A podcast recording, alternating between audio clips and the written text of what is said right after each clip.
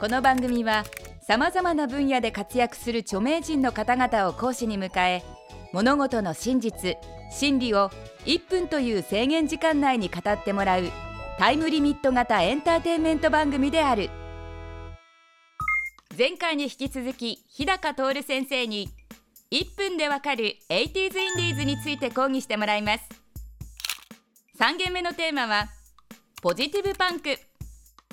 80s インディーズシーンにはポジティブパンクというジャンルがあったそうですがどんな音楽だったのでしょうか？それでは日高先生お願いします。21世紀のインディーズというとね皆さんまあ本当にまあメロディックパンクとかビジュアル系とか結構ねもうイメージが限定されちゃってますけれども80年代当時はそれこそ多岐にわたるジャンルがありまして、まあ、先ほど言ったインディーズ御三家とはまた別にポジティブパンク通称ポジパンというですね非常に、えー、ダークでゴシックなジャンルもありましてこれはまあ現在のビジュアルの元祖なんですけれども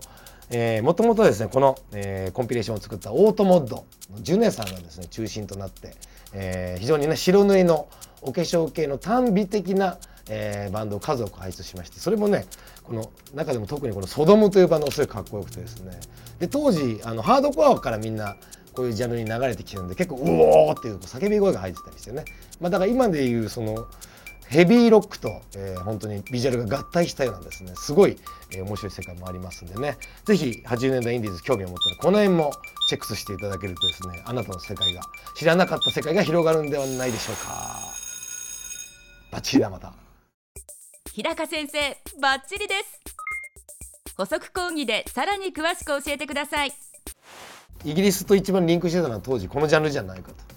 と。PIL とかあのピストルズのジョン・ライドンがねその後始めたニューウェーブの元祖バンド。PIL っぽいサウンドやってたりもするから今聴いても全然古くないし。むしろねあの今の日本の若手のディスコパンクやってる人たちはこういうの聞いた方がいいんじゃないかなと。そのでないとみんなどっちどっちでどれ聞いても一緒じゃんって言われちゃうぞと。ニューウェーブっぽい変わった決めとかリフとかコード感は結構影響受けてるかもしれない。あとやっぱりなんかあのそのヨーロッパっぽい感じね。やっぱ当時 YMO も好きだったから YMO 好きな人ってやっぱ大体こういうイギリスパンクっぽいのは聞けてたからみんな。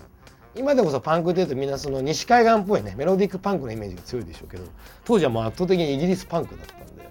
是非知る人ぞ知るこのジャンルも聞いてほしいなと思いますね。日高先生ありがとうございました。それでは本日のポイントをおさらいしましょう。ポジティブパンクは現在のビジュアル系の元祖である。ポジティブパンクはオートモッドを中心に広まった。